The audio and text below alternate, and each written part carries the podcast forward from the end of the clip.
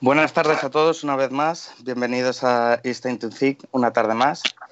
Hoy es el último directo que tenemos, pero esto no significa que esto se acabe, sino significa que hasta después de verano no vamos a volver a tener directo como tal, pero durante verano vamos a seguir subiendo vídeos y charlas, por lo que os recomendamos a todos que abajo ponéis suscribirse os suscribáis en el canal para que no tengáis que estar buscando o estar pendientes de cuando subimos algo, sino que os llegue directamente el mensajito y van a ser también charlas, pero no en directo, y van a estar también muy bien, muy bien. Agradeceros a todos desde el primer momento el apoyo que nos habéis dado y no solamente viendo el vídeo, sino difundiéndolo. Así que gracias de corazón y a ver si esto puede seguir mucho más tiempo. Y luego el deciros que la charla de hoy no va a ser charla como tal, sino va a ser más entrevista, va a ser preguntas constantes, por lo que os recomendamos que desde ya estéis escribiendo en el chat de YouTube todas las preguntas que tengáis relacionadas con el tema de, del aborto y nosotros se los iremos diciendo. Y dicho esto, Íñigo va a presentar a la, a la ponente de hoy. Bueno, pues hoy tenemos con nosotros a María Martínez Gómez, que aunque es natural de, de Baracaldo, como ella misma afirma, volvió a nacer en, en Nepal. María, que hasta entonces era conocida como, como Amaya, trabajaba en una clínica abortista y posteriormente se, licenció en fisioterapia, ámbito en el que alcanzó un gran éxito. Actualmente se la conoce como María del Himalaya, que es un nombre nuevo para su, para su nueva misión. También se encuentra bajo el amparo de las Clarisas de Medina de Pomar, donde reza y comparte su testimonio con todo el mundo. También ha cambiado su pasión por la montaña y el ultra trail por una pasión acerca de toda la creación de Cristo y por toda su obra. Y sin más dilación, te dejo, María, que nos cuentes cómo ha sido todo esto. Muchas gracias, Buenas Y muchas gracias, María, por estar con nosotros. ¿Qué tal? ¿Qué tal todo? Buenas tardes. La verdad es que es un placer estar con todos vosotros y con todos los que están al otro lado, que no me acabo de acostumbrar a esto, porque pierde mucho, ¿verdad? Al Espíritu Santo le gusta mirar a los ojos directamente y le gusta a través de la mirada eh, tocar los corazones, pero yo le digo, Señor, tú sabes más y si del Zoom también te vales, pues llega a todos. Pues es un placer por eso estar aquí. Para mí siempre que toca hablar de la verdad, para mí siempre que toca traer una respuesta nueva y diferente, fresca y verdadera, con luz y esperanza a los jóvenes, a todos los hombres y las mujeres deseosos con sed y hambre de la verdad, de justicia verdadera y plena y de una vida hermosa y de regresar a la bondad, para mí, siempre que se me da esa oportunidad, es un placer estar con vosotros por eso. Porque además voy a hablar de mi esposo amado, de Jesús y de una realidad que asola ahora al mundo, como en este caso es el aborto. Muchísimas gracias por invitarme. Muchas gracias, María. La verdad que se ve desde el principio la luz que transmites.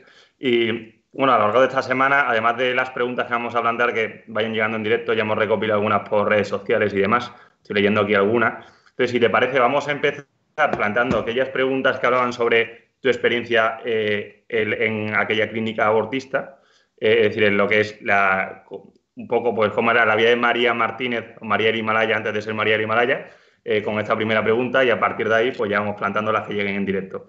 Entonces, desde tu experiencia en aquella clínica, María, antes de entrar en, tu visión actual eh, de la vida, ¿nos podrías contar cómo fue la experiencia eh, de, la, María Martínez de aquella época?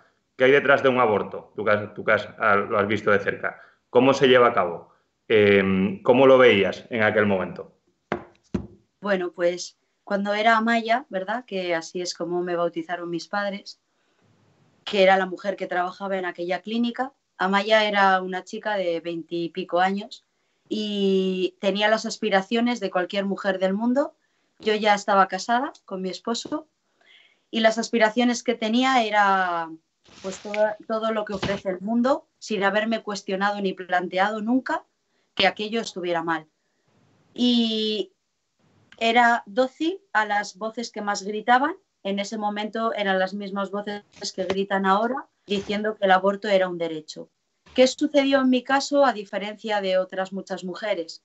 Pues que a mí se me dio la oportunidad de trabajar como enfermera abortista. Es decir, que en primera persona Amaya se levantaba todos los días muy pronto porque entraba al quirófano de una clínica muy famosa, con muchísimo poder, con, reputación, con muchísima reputación, con muchísima credibilidad en ese momento en, en el País Vasco, en Bilbao. Entraba a trabajar, me ponía un uniforme y al principio, hasta que hay un acontecimiento que marca un momento determinado de lo que sucede en ese quirófano, eh, iba todavía un poco despierta, y lo digo con conocimiento de causa, todavía iba un poco despierta. Entraba en aquel quirófano donde extendía una hilera enorme de historias clínicas de mujeres que solamente eh, me preocupaba mirar el número de semanas de gestación porque eso me indicaba a mí el tipo de material instrumental que tendría que poner en la mesa para llevar a cabo el aborto, el asesinato.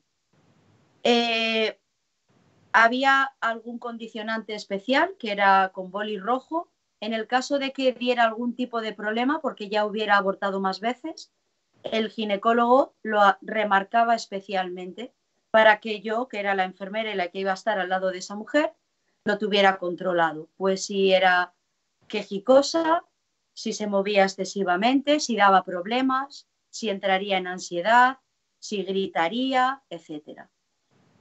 Cada una de las mujeres que yo atendí en ese, en ese quirófano eh, nunca jamás fueron tratadas con ningún tipo de dignidad, jamás nos interesaron sus nombres, sus historias, sus problemas, sus angustias, sus necesidades, jamás. Solo representaban para la clínica dinero. Y para mí, tristemente, representaban lo que me permitía complacerme a mí misma.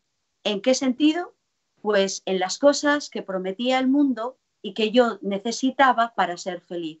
Esas mujeres eran la moneda de cambio para que yo pudiera pagar la hipoteca de mi casa, porque quería una casa. Pagaba la hipoteca, perdón, el préstamo del coche, porque yo quería un coche, las vacaciones, la ropa, los vinos, las cervezas, las fiestas, las juergas, es decir, lo que ofrece el mundo. Y además, todo disfrazado desde un falso prestigio porque yo era enfermera en una clínica de reputación. Al principio, y hasta que acontece ese hecho en el que yo me encargo de algo muy sencillo y es acompañar con un protocolo estudiado, automatizado y aprendido y memorizado. He dicho siempre que solo he sido expulsada del quirófano en dos ocasiones y las dos veces fueron porque el ginecólogo que estaba sentado en la silla entre las piernas de aquella mujer, la que fuera, intuyó en mis palabras que me salí del protocolo y lo que intuyó fue algo de compasión hacia la mujer que estaba tumbada. Ese fue el motivo por el que yo fui con insultos y vejaciones, echada del quirófano, y se me haría saber, por supuesto, y em, volví a reconducir, porque eso es lo que saben hacer muy bien, reconducirte al camino. Y mi trabajo entonces consistía en sentarme al lado de cada chica que entraría esa mañana, desde las 8 de la mañana aproximadamente hasta la una y media o dos del mediodía, que cada siete minutos aproximadamente o diez no se asistían con anestesia general, en todo caso, se les había prescrito alguna medicación que deprimiera su sistema nervioso y que las adormeciera, las atontara, para que todo el mundo lo entienda, y nos aseguráramos que no iba a haber ningún tipo de conflicto, que sobre todo nos asegurábamos que no iba a querer levantarse de la camilla para irse, y mm, pasaríamos a la práctica abortista eh, siempre he dicho también que solo puedo contar esa técnica porque es la que yo viví y yo solo cuento lo que yo he vivido. Eh, la técnica que se utilizaba era mediante la dilatación con hierros que difieren en grosor y en longitud desde el inicio hasta el final de esos 7-10 minutos o difieren también dependiendo del número de semanas de gestación en que se encontrara la mujer.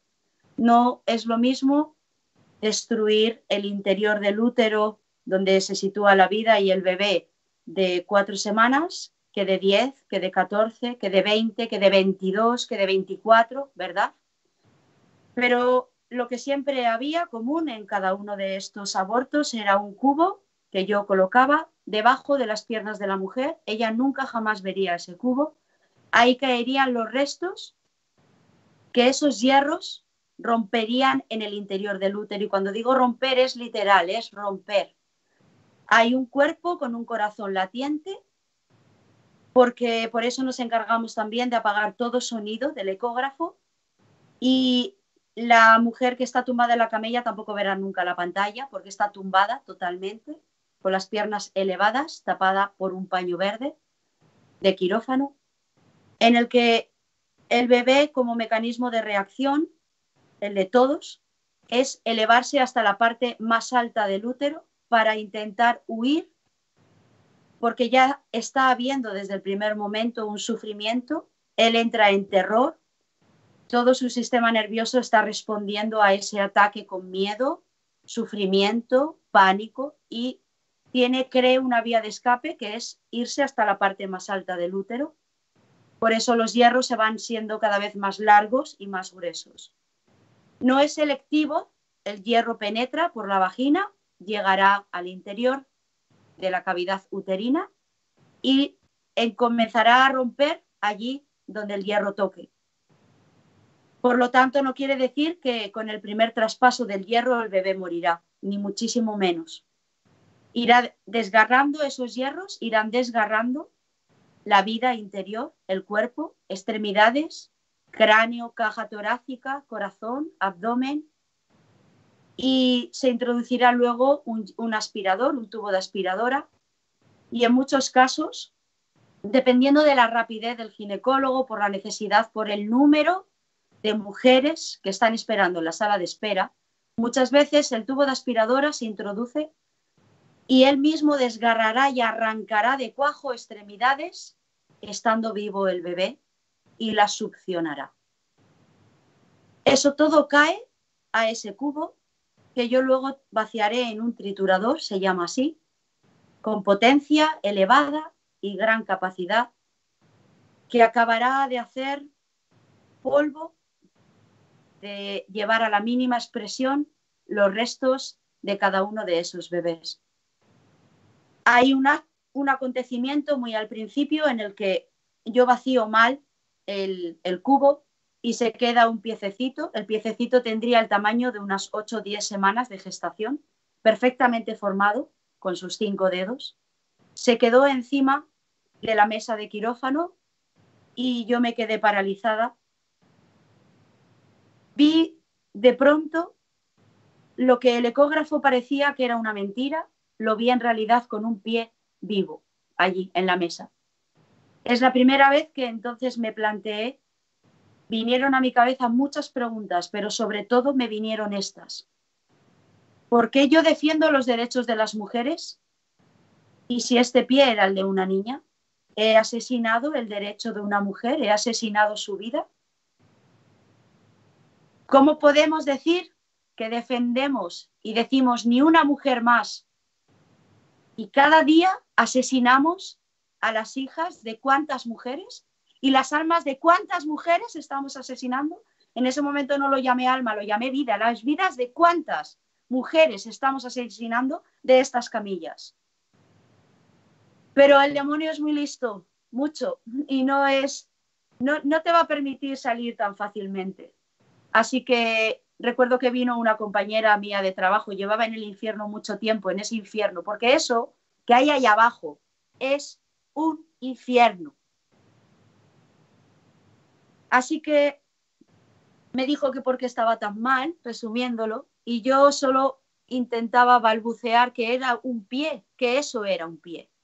Pero entonces ella me hizo esta pregunta. Todos en algún momento de nuestra vida nos prostituiremos. Creemos que prostituirse solo es con el cuerpo, pero no hay muchos tipos de prostituciones y hay muchas maneras de ser rameras. La pregunta que me hizo en ese momento fue si yo quería conservar ese trabajo. Y entonces hubo una voz que me susurró, ¿cómo vas a pagar la hipoteca de tu casa? ¿Qué le vas a decir a tu esposo del por qué te has despedido o te han despedido? Esta gente es muy poderosa, te va a hacer la vida imposible. No vas a volver a trabajar como enfermera en ni un solo hospital, ya no del norte de España, ni de España entero. ¿Qué vas a decir ahí fuera a todas las mujeres feministas como tú? ¿Que ahora de repente tienes remordimientos? me dijo esa voz. Así que me prostituí en el mismo momento en el que dije, sí, quiero seguir trabajando aquí. Y en ese momento os aseguro que sobre mí cayó toda la oscuridad, quedé para siempre ciega, quedé para siempre sorda y quedé para siempre muda, porque la mentira, el egoísmo me amordazó la boca, el miedo me amordazó la boca. Y Así estuve hasta el último día que trabajé en esa clínica. No abandoné esa clínica porque viera que estaba mal, porque eso se llama convicción de pecado y a eso no llegamos solos. Eso nos lo tiene que dar el Espíritu Santo. Tiene que golpearnos, tiene que venir algo en nuestra vida para que nos pueda poner delante cosas. Y todos lo hemos experimentado alguna vez en mayor o menor medida en el mismo momento en el que por egoísmo, en el mismo momento en que por miedo tomamos una errónea decisión y nos dejamos llevar por lo que dice el mundo que grita más y que nos ha confundido haciéndonos creer que la maldad es buena y que la mentira se ha convertido en verdad y decidimos seguir ese camino, en ese mismo momento quedamos cegados completamente y no estamos viendo que eso está mal, que hiere, que destruye, que genera sufrimiento y que habrá consecuencias muy graves para la vida de cada uno y para la vida de todos los que nos rodean. Esa es la verdad. Pero la verdad solo puede venir del que tiene y posee la verdad.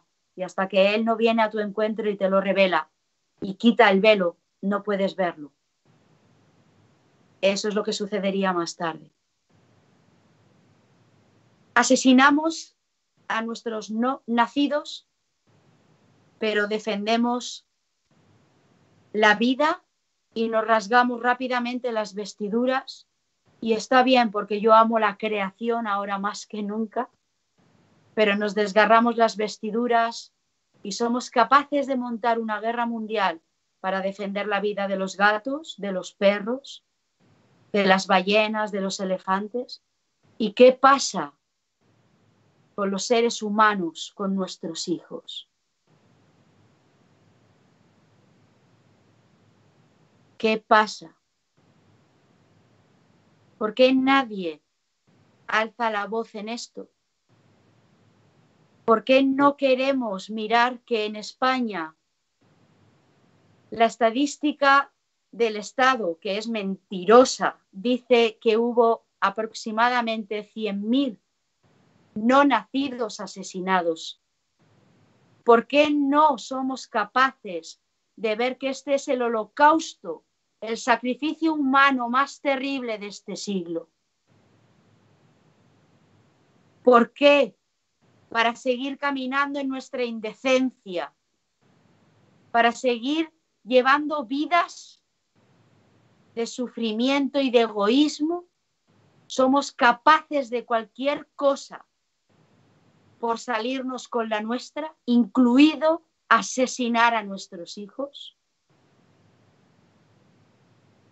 ¿Y por qué los cristianos católicos están mirando para otro lado? ¿Y por qué la Iglesia católica está mirando para otro lado?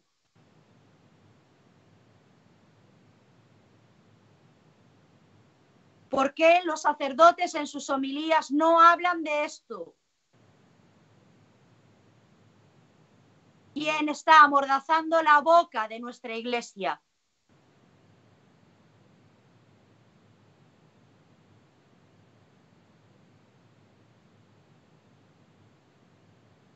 ¿Por qué los jóvenes no se están implicando en defender la vida? ¿Por qué solo estamos llevando muerte allí donde vamos? ¿A cambio de qué? estamos haciendo todo esto?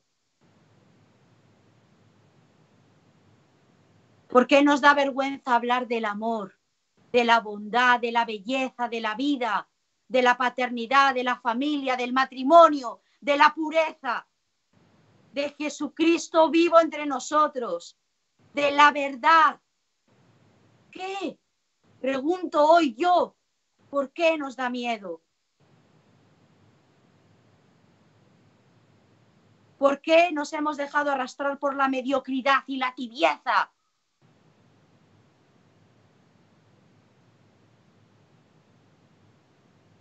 Porque eso es lo que está haciendo que haya venido un coronavirus y que estemos en el inicio de la gran tribulación. Por eso nuestra iglesia se está desmoronando. Y por eso el corazón de Jesús llora. Y llora y llora.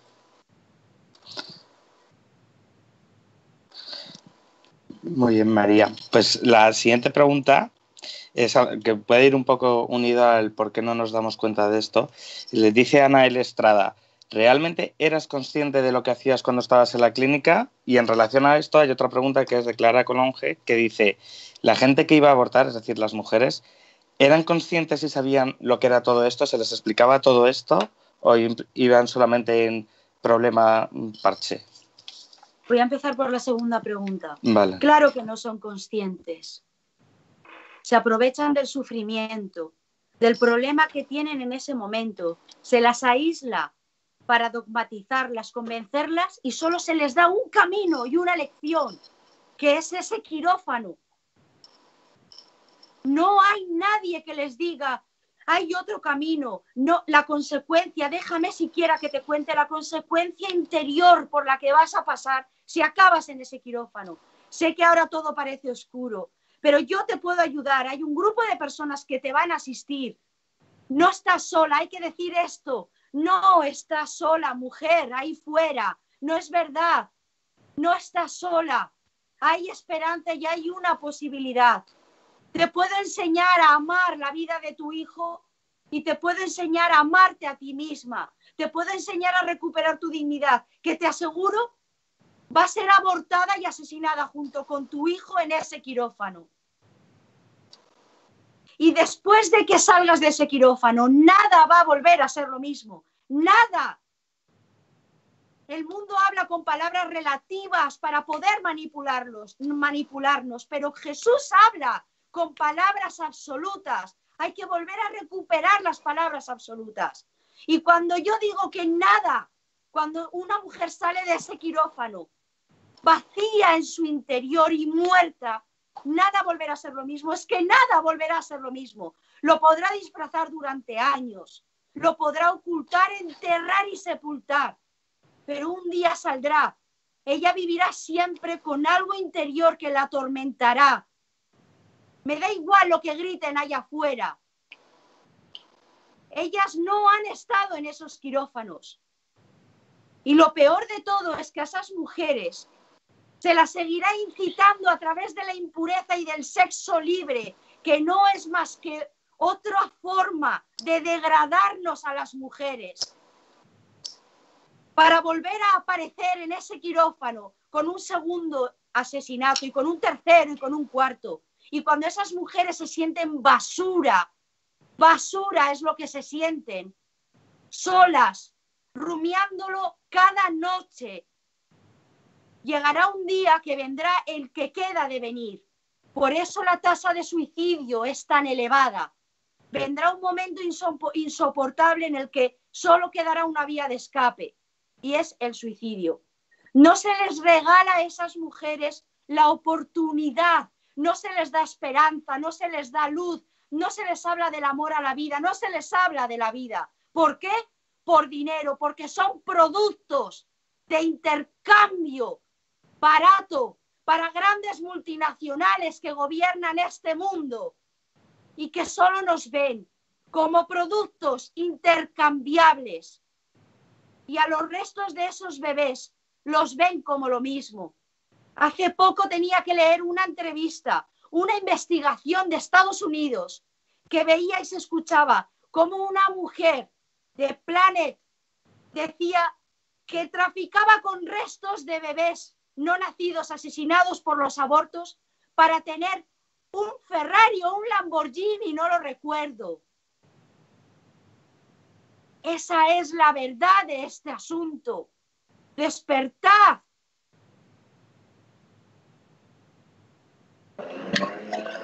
Bueno, eh, María, muchas gracias. Que yo soy José, que llega un pelín más tarde, pero nada, eh, agradecerte eh, la literalidad y cómo estás respondiendo a todos, porque la verdad que a chavales jóvenes como nosotros nos viene muy bien saberlo así, tal cual lo has contado, porque muchas veces ni nos damos cuenta, ¿no? Y, falta nos hace espabilar en muchos aspectos. O sea que gracias en primer lugar. Y yo te voy a hacer la, tercera pregunta, que es de Marta Scasi, está viendo un montón de preguntas también por YouTube. Y, bueno, te digo, dice así, ¿cuáles eran los motivos reales de las madres que abortaban? ¿Realmente es porque no querían un bebé o porque no había o porque había un problema de fondo? Las hemos contestado, ¿verdad? Claro, nada hay, no hay, no hay ningún problema real, nunca, que obligue a una mujer y que la mejor decisión que tome sea asesinar a su hijo. Eso es una gran falacia. No hay nada, nada. Y ya sé que, lo que más gusta es la excepción de la regla. ¿Y si me han violado? Hay un montón de testimonios ahí afuera en el mundo que os invito a escuchar de madres que fueron violadas y siguieron adelante con la vida de sus hijos porque pasaron por el perdón, que tampoco nos invitan a eso. Ahora todo es imperdonable ese hijo no tiene ningún tipo de culpa por el acto, es verdad, deplorable y malvado del que ha abusado de alguien y como consecuencia hay vida. La verdadera fortaleza de la mujer es defender la vida siempre.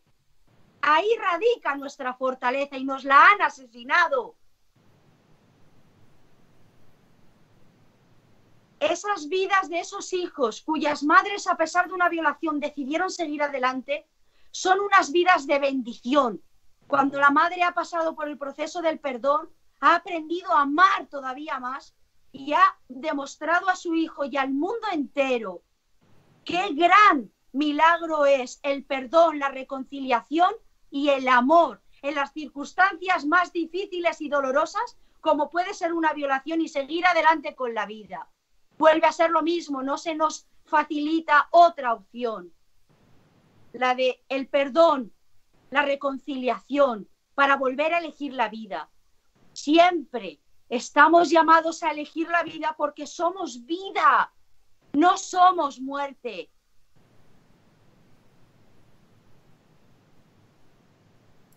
No hay ningún motivo no sabía la excusa de esas mujeres porque he dicho antes, no nos interesa. Yo no podía mirarlas a los ojos porque entonces hubiera descubierto que no eran cosas tumbadas en una camilla.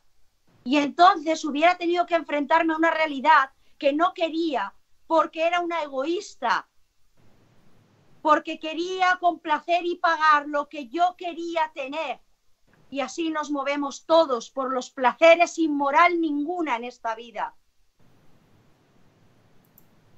María, muchas gracias. Eh, ahora pregunta eh, Paula Medina, desde la perspectiva ¿no? de la madre, dice, ¿con qué sensación te quedas después de realizar un aborto? Y luego, ¿qué consecuencias tiene para la madre? ¿Cómo te quedas tú como enfermera en este caso? Sí, ambas posiciones. Yo fui muriendo. Yo, yo morí interiormente. Somos cuerpo y alma, somos espíritu, somos espiritualidad. Somos más que un simple cuerpo. Y, y morí. La madre que sale de ese quirófano, allí mismo también ha muerto junto con su hijo. El vacío que hay interiormente es tan grande no habrá nada. Y compulsivamente, tanto la madre como la enfermera, como yo en este caso, intentará a lo largo de su vida intentar llenar ese agujero y lo intentaremos llenar e iremos a buscar fuentes de esta vida.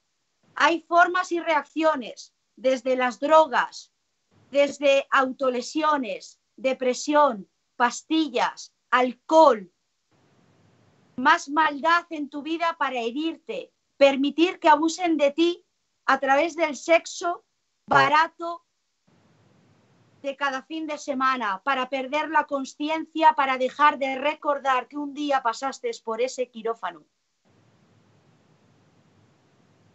La Organización Mundial de, Mundial de la Salud no habla de los efectos postraumáticos de millones de mujeres.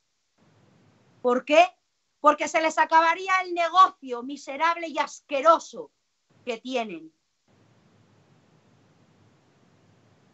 Son mujeres en las que muchas veces habrá anorexias y bulimias, irritabilidad, ira desmedida, violencia, perderán muchas veces los trabajos. Si estaban estudiando, perderán los estudios, se aislarán, dejarán de sonreír, no volverán a encontrar satisfacción verdadera y felicidad verdadera. La buscarán desesperadamente. Y si hay suerte un día, se encontrarán con Cristo o con un mensajero de Cristo, con un apóstol de Cristo. Y en ese momento, ahí verán, mediante el abrazo de, esa, de ese apóstol de Cristo, que la abrazará y la dirá, hasta aquí ya vale de sufrir. A partir de aquí se abre una nueva posibilidad y una nueva vida para ti. Por favor. Y esa mujer se salvará. Pero ¿cuántas se nos están muriendo?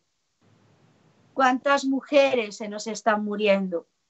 ¿Y cuántos hombres, padres de esos no nacidos a los que no se les ha dado la posibilidad de ser padres cuando lo han querido, están muriendo? Nadie habla tampoco de ese lado. No interesa hablar y los hombres tampoco habláis. Y es hora de que los hombres empecéis a hablar. Claro que tenéis derecho sobre ese hijo que es vuestro. Claro que sí. Claro que tenéis que tener y recuperar el derecho que basado en una ley se os ha quitado para decidir también sobre esa vida. Claro que sí. Fenomenal. Pues muchas gracias, María. Yo también, pues, comparto un poco la, crispación. He podido leer que muchas veces la herramienta es la, oración, entonces eso, pues, pues eh, a partir de orar un poquito más por, esta gente. Y la siguiente pregunta que plantean es, ¿qué le dirías a una madre que, está pensando en abortar? O esto antes decías que muchas veces no se le da el mensaje a la madre que hay otra vía, que es un poco lo que se le puede ofrecer o sugerir. Pues en primer lugar, tienen mucho miedo porque está pasando algo que está descontrolado de sus manos. Hay que saber abrazar y hay que escuchar. Lo primero de todo hay que escuchar a esa chica y sobre todo, por favor, por favor, por favor, no juzgar. No juzgar. Hay que mirar con misericordia y decir, no estás sola. Hay que, es verdad, no edulcorarle la verdad porque entonces se llevará a engaño y hay que decirle, estas son las consecuencias de tu decisión, las cargarás el resto de tu vida. Por favor, dame una oportunidad de que te cuente a dónde vas a ir, la verdad de a dónde vas a ir y la verdad de lo que te van a hacer. ¿Cuál es el problema? ¿Cómo podemos solucionarlo? Yo puedo ayudarte a solucionarlo y no vas a estar sola. Hay que remarcar mucho esto. No vas a estar sola todo va a ir bien, porque siempre que decimos que sí a la vida, todo va bien. Y es que es verdad, no estamos mintiendo. Cuando decimos que sí a la vida, todo va bien. ¿Por qué? Porque Dios nuestro Padre se encarga de bendecirnos porque superado el miedo y dicho que sí a Dios y dicho que sí, por lo tanto, a la vida, Él nos bendecirá, nos protegerá, nos cuidará, nos asistirá y pondrá las personas que necesitamos para que sonriamos. Todas las mujeres que, no, que han decidido, porque se han encontrado con asociaciones y con hombres y mujeres que les han abierto el camino verdadero de otra posibilidad y de esperanza y de luz, y han aceptado, ahora lo primero que hacen es sonreír, mostrarte a su bebé y decir, Dios mío, ¿qué iba a hacer? Soy la mujer más feliz del mundo, veo a mi bebé cada día y doy gracias a Dios porque no lo maté, ¿qué hubiera sido de mí? Pero es muy importante abrazarlas y sobre todo decirles, no estás sola de verdad. Pero igualmente, aunque pasen la puerta de esas clínicas y salgan con el vacío en su interior y ya con la muerte, y ya irán llorando interior y exteriormente. También nos necesitan para volver a ser abrazadas y para volver a repetir lo mismo. Todo va a ir bien. Porque no somos lo que hemos hecho, sino lo que podemos ser. Y eso es por lo que Dios me tocó para demostrar al mundo que cuando cogemos su misericordia y su amor, Él nos hace nuevas personas y ya no somos más el pasado ni los errores de nuestro pasado. Somos el hombre y la mujer nueva que permitimos a Cristo transformar y comenzar de nuevo. Él sana todo el pasado, nos purifica, nos limpia y nos da una nueva oportunidad. Y en esa nueva oportunidad Él no nos acusa de nada. Él, cuando le pedimos perdón, nos perdona y nos vuelve a llenar de un infinito amor. Solo venceremos esto con amor, amor a nosotros mismos para ser capaces de perdonarnos y amar a los hermanos cuando se han confundido y engañados y arrastrados por el mundo que tiene mucha fuerza, han cometido un error y han caído. El amor levanta, el amor consuela, el amor siempre da otra oportunidad para volver a empezar. Bueno, María, eh, cambiando un poco de tema, que nos han preguntado también y tenemos mucha curiosidad, es una pregunta a lo mejor, bueno, personales son todas, pero esta también en concreto, sobre tu experiencia en el, en el Himalaya, si nos podrías contar un poquito de forma breve cómo, cómo ha sido. Claro, pues allí es donde viene al hilo de lo que estaba hablando, ¿verdad? Allí es donde Dios me demuestra su misericordia y su inmenso amor y me rescata de esa muerte y de, de esa fosa en la que estaba enterrada, ¿no? Por, por haber dicho que sí a tanta maldad y, y sí al mundo. Cuando mi vida adquiere el menor de los sentidos, cuando ya aparezco en Nepal con un intento de suicidio, porque para poner en situación solo un poco, mi esposo me abandona después de estar eh, casi 20 años casados y casi 28 años juntos, pues me abandona entonces, esa es la crisis, esa es la gran tormenta que Dios aprovecha para venir a buscarme, ¿no? Por eso digo bendiciones y gloria a Dios cuando nos trae tormentas, porque no sabemos de verdad la maravilla que nos vamos a encontrar, que es a Él, ¿no? Así que en ese sufrimiento viajo a Nepal, voy con la intención de, voy absolutamente rota y totalmente destrozada porque ya antes de ir se han caído algunos velos que él ha permitido, aunque yo no sé qué es Dios, donde he visto, y por eso he tenido el intento de suicidio, donde he visto eh, el cómputo un poco de mi vida, todavía no había visto casi nada de lo que iba a ver, pero eso ya había sido suficiente para coger la vía de escape que era el suicidio, ¿no? Lo que pasa que Dios lo impide, porque si no, hoy no podría estar aquí hablando con vosotros y haciendo y llevando luz y verdad a otras muchas eh, almas desesperadas, ¿verdad? Y este, por eso el mensaje es de esperanza. Hoy el Señor sanará y liberará y llevará esperanza y luz a un montón de corazones, estoy segura. Así que allí me encuentro con, en una capillita, resumiendo con madre, de Madre Teresa de Calcuta, a la que yo pobre odiaba, a Madre Teresa de Calcuta yo la odiaba, porque era, claro, la antítesis del feminismo, de los derechos y libertades de las mujeres. ¡Uh! Yo no podía con esta mujer y ahora, como la quiero, pues eso es para que también veamos la gran bondad y misericordia del cielo, ¿no? Porque ella es la que vino a buscarme en el nombre de Jesús. Así que aparezco por avatares de la vida, pero todo es por el Espíritu Santo. Aparezco en esa capilla y allí es donde me encuentro a Jesucristo resucitado. Y aquí ahora al otro lado habrá un montón de escandalera que dirían en México, ¡qué escandalera! Jesús resucitado, ¿qué está diciendo? ¿Se le ha ido la cabeza? Os recuerdo que Jesús resucitó. Os recuerdo que camina entre nosotros. Os recuerdo que es el Todopoderoso os recuerdo que Él se transfigura cuando quiere y a quien quiere. Y os recuerdo que a mí fue así, pero que a todos los que ya creéis en Él lo tenéis así en la Eucaristía y en el Sagrario. Así que que disminuya la escandalera para abrir sin prejuicios el corazón al verdadero Cristo que está vivo más que nunca porque nunca estuvo muerto. Él es el único que ha vencido a la muerte. Así que me lo encuentro en aquella capilla. ¿Cómo? Pues me lo encuentro porque primero oigo una voz. Esa voz ha sido hace poquito que he estado de fiesta con él porque me convertí el día del Sagrado Corazón de Jesús, el 23 de junio del 2017 en aquella capilla. Yo no tenía ni idea, por supuesto, de, de nada de eso, pero yo escuché una voz y la voz me dijo, fijaos, bienvenida a casa. De todo lo que Jesús me podía haber dicho, reprochado, acusado, me dijo, bienvenida a casa. ¿Cuánto has tardado en amarme?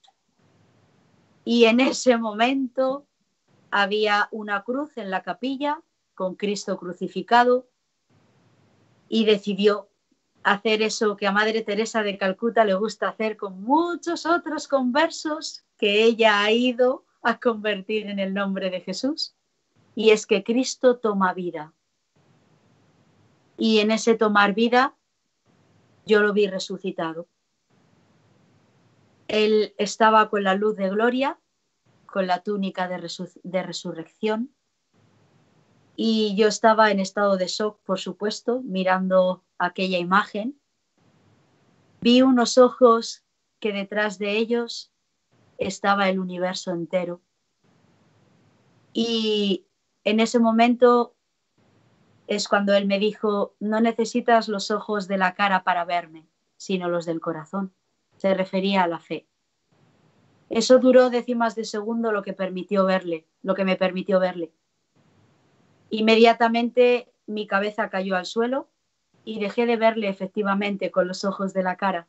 Lo sabe hacer bien, si no, alguien podría decir que habría sido una alucinación Así que cuando mi cabeza cayó, mi cuerpo quedó inerte y mi alma es la que fue transportada a dónde?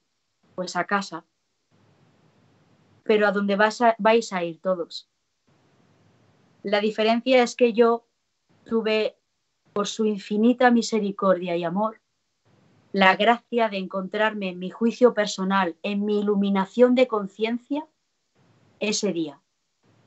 Así que vi mi vida pasar por delante y os aseguro que es terrorífico.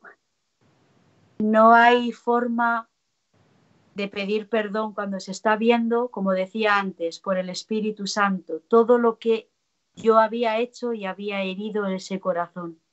Cada vez que había rechazado el amor y la verdad, cada vez que había decidido hacer mi voluntad y me había endiosado, cada vez que había adorado al mundo y todo lo que el mundo traía. Y vi cómo había estado siempre ahí. Así que yo puedo decir que sentí la sangre del Cordero perfecto cuando dicen en la Eucaristía, ¿verdad? En el, en el santo banquete, en la Santa Misa, que es su sangre y su cuerpo lo que nos está volviendo a regalar. Que solo su sangre es lo que nos puede sanar, liberar y resucitar, ¿no? Yo era una muerta y Él me resucitó. Y esa fue su sangre cayendo sobre las manos y sobre todo mi cuerpo. Según caía me iba limpiando y me iba bendiciendo de nuevo, me iba perdonando. Yo solo decía todo el tiempo, perdóname Señor, perdóname Señor. Yo no puse una sola excusa de mi vida, no me justifiqué y no culpé a nadie de nada, solo le pedí perdón. Así que vino toda su misericordia, así, ¡bum! como diría Santa Faustina, un océano de misericordia cayó sobre mí. Ahí vi cuál es el inmenso amor que Él nos tiene. Algo incomprensible para nuestra corta mente y nuestro corazón muchas veces endurecido y que ya no cree en el amor.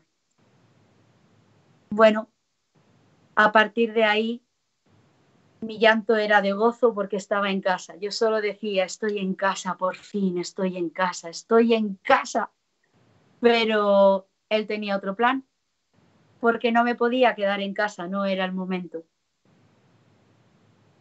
En nuestro hogar es su sagrado corazón, ese es nuestro refugio. Esa es la revelación de esta historia que ha hecho en mí, porque es el llamado urgente a que hay que entrar por la llaga de su costado a su corazón. Y solo si presentamos heridas por amor incondicional y obras por amor, es que penetraremos y iremos a casa. Muchas gracias, este María. Eh, eh, perdona, pensaba que había parado. No, eh, muchísimas gracias, estamos terminando. Muchas gracias por, la verdad que ha sido una auténtica pasada poder hablar con, charlar contigo. Eh, he de decir también, muchas gracias a María y sobre todo también al equipo de eDreams Factory, que han sido lo que han hecho posible esta charla, que como bien saben María, este viernes estrena una película. Hay muchos, nos han llegado muchas preguntas sobre qué podemos hacer nosotros, ¿no? Y muchas veces quizás lo que podemos hacer nosotros muchas veces es apoyar las iniciativas pro vida que ya hay. Y, bueno, como decía, este viernes van el equipo de Dream Factory va a, ser, una película sobre la vida de Abby Johnson, que es un poco la María Himalaya americana. Sí, americana. Yo digo, el señor ha levantado a una Abby Johnson en Estados Unidos y a una María de, Himalaya en toda Europa. O sea, ¿qué más queréis? ¿Qué más signos queréis en esta generación? Totalmente. Pues eh, Abby Johnson es un caso muy, muy parecido al de María, pero en Estados Unidos. Ella fue directora de una clínica abortista y de repente, pues bueno, eh, vio la luz, digamos, y pasó de ser de trabajar en una clínica abortista a ser una líder del movimiento pro vida en Estados Unidos. Pues bueno, ese viernes se va a estar una película eh, sobre este tema. No sé, María, si tú nos puedes explicar mejor eh, qué podemos hacer para verla. Creo que va a estar en muchísimos cines en toda España. Se va a estrenar en muchísimas ciudades de España, efectivamente. El viernes es el día del estreno en algunas ciudades y yo he tenido la inmensa fortuna y el, maravilloso regalo de ser un poco la abanderada de esa película aquí en España. Por lo tanto, eh, se proyectará la película y después yo estaré allí para que haya una charla, coloquio con las personas que hayan ido a ver la película, para que aquello que les haya movido lo puedan preguntar, para quien tenga sed y hambre más del Señor se pueda verbalizar. Y quiero hacer una invitación general y urgente para que dejemos por un día de ver bazofia y veamos eso que puede de verdad ser trascendente en nuestras vidas, porque nos puede arrancar de la tibieza a los que ya somos cristianos católicos y puede hacer que caigan velos a los que ni siquiera se imaginan lo que es un aborto y sobre todo arrancará dudas el que vaya sobre dudas de lo que es un aborto, allí se le quitarán. Así que, ¿por qué no darle una oportunidad a la verdad? ¿Por qué no darle una oportunidad a algo que puede ser de verdad trascendente en nuestras vidas y en nuestro entorno para que el mundo cambie? La verdad es que yo voy a estar el viernes en, el, en, el, en Bilbao, en los cines de Bilbao. El sábado voy a estar en Pamplona, el lunes voy a estar en Santander y esas son las tres citas eh, importantes. Sí que eh, hay 80 cines, es verdad, y se está viendo muy clara la mano de Dios por un motivo. Eh, se están empezando a llenar las salas, con lo cual se va a tener que visualizar más veces y seguramente va a estar más días de lo que se pensaba. Eso quiere decir que hay mucha gente que tiene verdaderamente deseos de saber la verdad sobre este tema para posicionarnos. Y es que es un tema que no agrada porque hay que posicionarnos, o sí o no. Me refiero sí o no a Dios y a la vida. Y me refiero a favor de la vida. Posicionarnos a favor de la vida es muy exigente porque es eso que está pidiendo la Virgen María hace mucho tiempo. Cuando habéis dicho qué podemos hacer además de apoyar iniciativas como esta película traída a España. Bueno, pues aquí va la respuesta verdadera. Lo que hay que hacer verdaderamente es posicionarnos porque para Dios solo hay dos caminos. O la verdad y Él. Y la vida. O Satanás con sus mentiras y la muerte. Para Dios no hay caminos intermedios, no hay un tercer camino. Y tiene que comenzar por una conversión personal. No podemos ir a defender la vida si nosotros no estamos convertidos, si nuestra vida no está convertida y entregada totalmente con confianza y con fe, amor y obediencia y sometimiento a Dios y su voluntad. Todo lo demás será mentira y no serán obras hechas por amor a Dios y por amor a los hermanos. Pasa por la conversión personal, por la oración. Oración, oración y oración. Conversión, conversión, conversión. El único ídolo de nuestro corazón tiene que ser Dios sobre todas las cosas. Y a partir de ahí, hacer según el Espíritu Santo en oración nos diga que hay que hacer.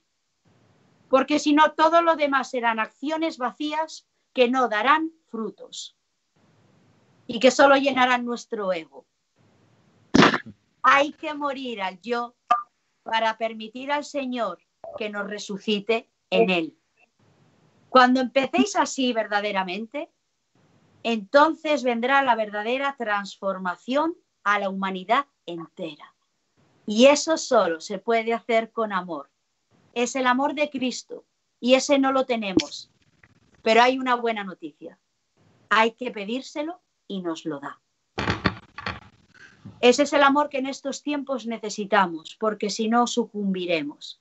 No valdrá de nada esta película, no valdrá de nada mis testimonios, no valdrá de nada lo que los programas que hagáis. Lo único y verdadero y eterno será vuestro sí de hoy total, total, enamoraros de Cristo, permitir que reine en vuestras vidas y en vuestros corazones, en cada área de vuestras vidas, y el mundo comenzará a cambiar. Os transformaréis en amor. ¿Y quién no se enamora del amor verdadero, del, del eterno? Si eso es lo único que anhelamos todas las criaturas de Dios, porque nuestra esencia es el amor mismo. Por lo tanto, pues apoyemos iniciativas, claro que sí, pero esto es más trascendental. Por eso es un llamado a volver a casa ya y pasa por entregarnos completamente a Dios sin miedo. Él está tocando esta película y veréis un montón de frutos y de bendiciones. Y por eso se necesitan muchas oraciones hechas desde corazones puros, bondadosos, limpios y agradables a Dios. Hay que orar mucho, hay que ir a la Eucaristía mucho, hay que pedir la sangre preciosa de Jesucristo sobre nosotros, hay que coger el Santo Rosario de la mano, hay que orar, hay que leer las Sagradas Escrituras y empezaremos entonces sometidos y de rodillas a pedir misericordia para el mundo y habrá un cambio en el mundo. Y entonces ojalá un día no haga falta una película de Abby Johnson ni un testimonio de María de Himalaya. Pero en fe yo hoy profetizo que ese tiempo está próximo y cercano. El Goliat del aborto pronto será destruido,